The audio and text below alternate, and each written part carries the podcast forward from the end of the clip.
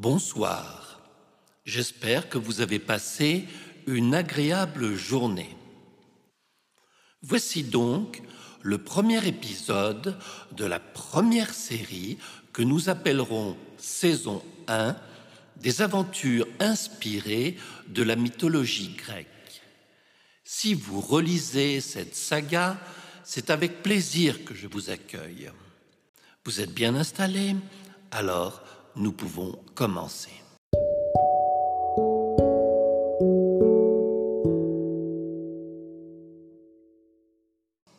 Les amours de Zeus et d'Europe.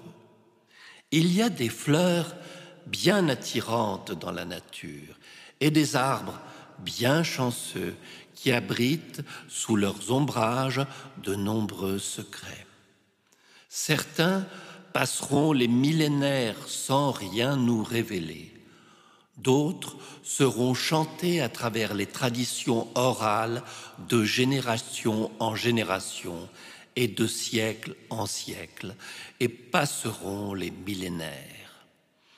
Comme le crocus et le platane de notre belle histoire et légende d'amour extraite de la mythologie crétoise.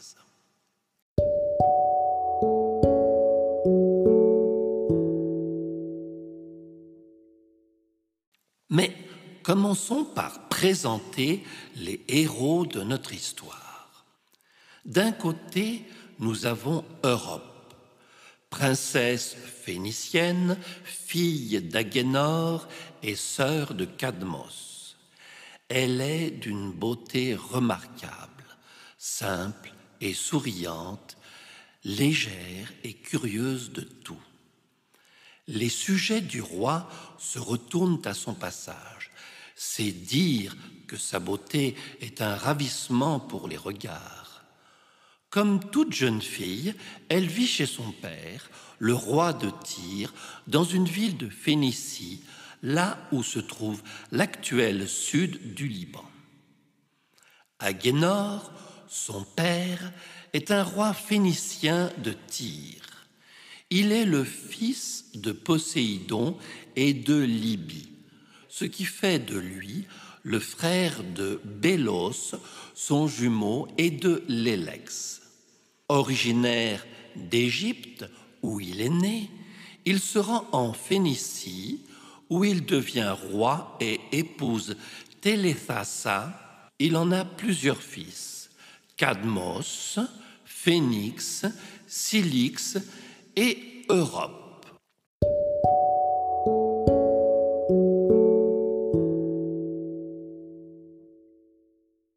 Agénor est donc fils de Poséidon et de Libye. Il est né des amours du dieu de la mer et d'une mortelle qui a donné son nom à une terre d'Afrique. Il est vrai qu'à sillonner les bords de mer, les dieux sont toujours tentés par la désinvolture et l'élégance de ces êtres frêles et périssables que sont les humains. Vous découvrirez, si vous suivez ces aventures jusqu'au 57e épisode, que le dieu de la mer, sans être un playboy de profession, a embarqué plus d'une fois pour Cythère, lieu où Aphrodite transita à sa naissance avant de partir pour Chypre. Poséidon est connu comme un secouriste toujours prêt à se faire dédommager en nature, sans aucune notion de possession, juste rendre hommage à la beauté en l'honorant. C'est aussi le cas du second héros de notre histoire, qui n'est autre que son grand frère. Et celui-là, vous le connaissez toutes et tous.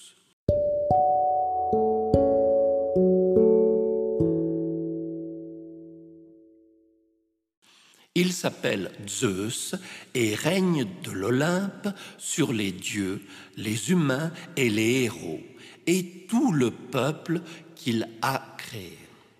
Il a beaucoup à faire pour régler avec justice les querelles de voisinage, aussi bien sur le Panthéon que chez les humains. Cependant, pour tromper l'éternité, dans ses temps libres, il aime à se promener par-ci, par-là, sur terre et retourner sur sa terre natale en Crète. Zeus est réputé pour tromper très régulièrement Héra, sa femme, pas seulement en pensée, mais aussi en acte. C'est un dieu, mais aussi un chasseur. Quand il voit une très belle femme qu'il désire, il use de mille ruses pour l'approcher et la séduire.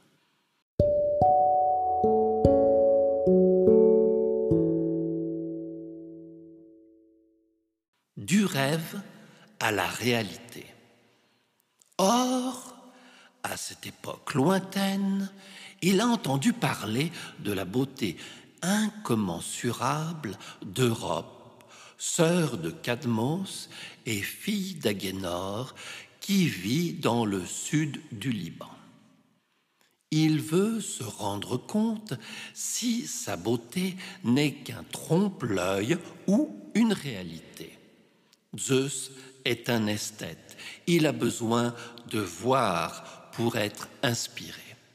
D'un nuage où il s'est caché, il l'observe. Pas de doute. Même toute petite, vue du ciel, elle ne manque pas de charme et d'élégance. Mais comment l'aborder sans l'effrayer?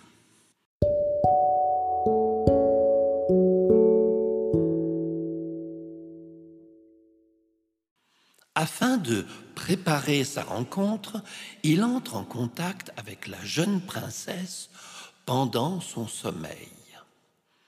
Europe, assoupie à l'heure de sa sieste quotidienne, fait un rêve étrange.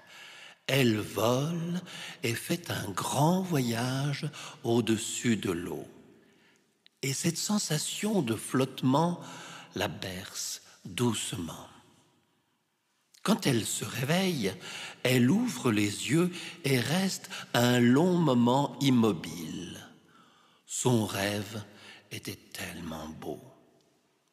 Puis, pour sortir des brumes de ses pensées, songeuse, elle part se promener comme à son habitude sur la plage qui se trouve non loin de sa villa de bord de mer.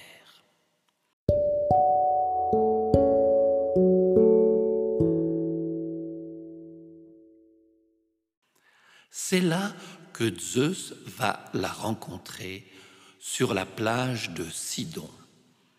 Nous sommes toujours au sud du Liban. La mer est calme et d'un bleu profond. Quelques vagues viennent lécher le sable fin. Non loin de là, une falaise d'argile. Dans le ciel, pas un seul nuage. On entend juste le clapotis de cette eau salée sur le sable fin.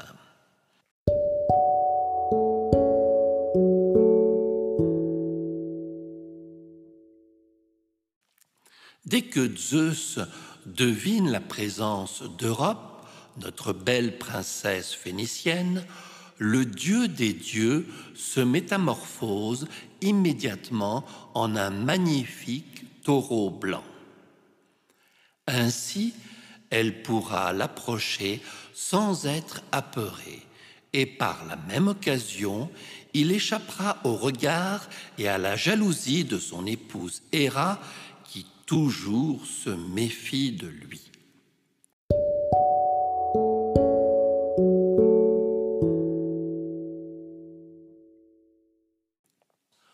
Europe, innocente et imprudente, d'abord étonnée par cette présence animale au bord de l'eau, s'arrête et le regarde longtemps.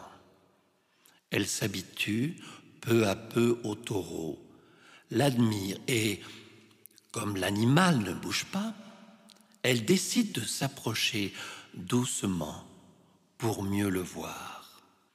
Sa fourrure est douce et ses flancs sont chauds. Elle le regarde, le touche, sous toutes les coutures. Il se dégage de cet animal une sensation de bien-être. Quand elle arrive à son visage, elle est attirée par l'arôme d'un crocus qui se trouve dans la bouche de ce merveilleux taureau blanc. Tout respire la force et la paix.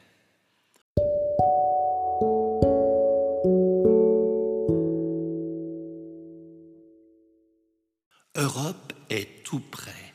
L'animal, bien évidemment, ne s'effarouche pas et feint l'indifférence. Finalement, au bout de quelque temps, elle monte sur son dos, juste pour voir l'effet que cela fait. Zeus n'attendait que cela. Doucement, il se lève avec précaution. Europe, attentive, ne bouge pas. Elle croit être dans son rêve. Le taureau blanc déploie ses ailes et s'envole avec la belle.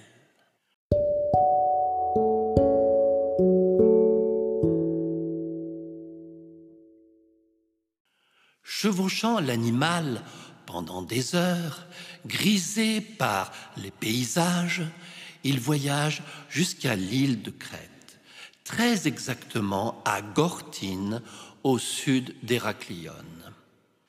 Combien dura ce voyage Il n'y a que nos deux protagonistes qui s'en souviennent.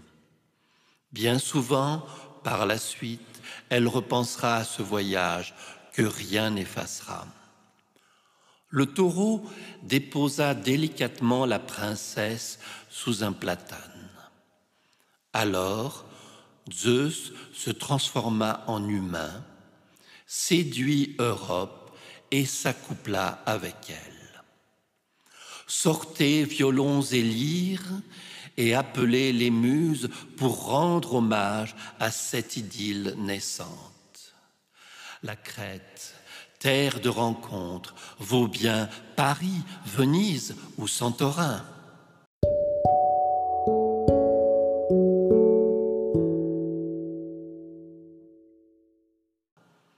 De leur union naquit Minos et Radamante, qui deviendront tous deux juges des enfers, ainsi que Sarpédon, qui s'exila plus tard en Anatolie à Millet. Zeus offrit à Europe trois présents. Un chien qui ne lâche jamais sa proie, un épieu qui ne manque jamais sa cible, et Talos, un géant de bronze qui gardait les côtes de Crète. Depuis lors, le platane de Cortine, que vous pouvez visiter sur le site archéologique de même nom, est toujours vert. Même si l'amour donne des ailes, comme vient de nous le rappeler Zeus transformé en taureau, les plus grandes passions ne peuvent toujours durer plus d'une vie d'humain. Zeus quelque temps plus tard, devra rentrer sur l'Olympe, retourner à ses responsabilités.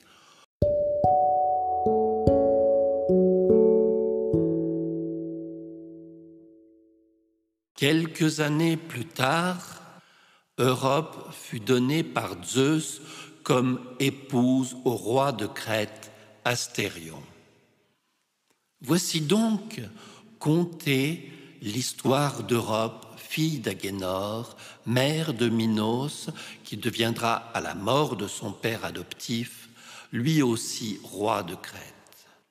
Avant de nous quitter pour ce soir, nous allons parler du troisième cadeau de Zeus à Europe. Avec le chien, le pieu, il y a Talos. Talos est un personnage de premier plan dans la mythologie crétoise. Il est lié au mont Thalia. En tant que gardien de l'île, il en faisait le tour trois fois par jour. Ce géant de bronze, qui n'avait qu'une seule veine allant de la nuque au talon, avait été fabriqué par Héphaïstos, dieu forgeron. Il n'était pas armé, mais pouvait lancer des rochers énormes contre les navires ennemis qui s'approchaient des côtes, et son corps de métal incandescent mettait le feu à tout ce qu'il touchait. Et les rochers, ce n'est pas ce qui manque sur l'île crétoise. Quant à son incandescence, il la tirait des 300 jours de soleil. Il était responsable du maintien de l'ordre dans les campagnes, où on le voyait passer tenant entre ses mains les tables sur lesquelles étaient gravées les lois à respecter. Il n'aurait jamais dû mourir.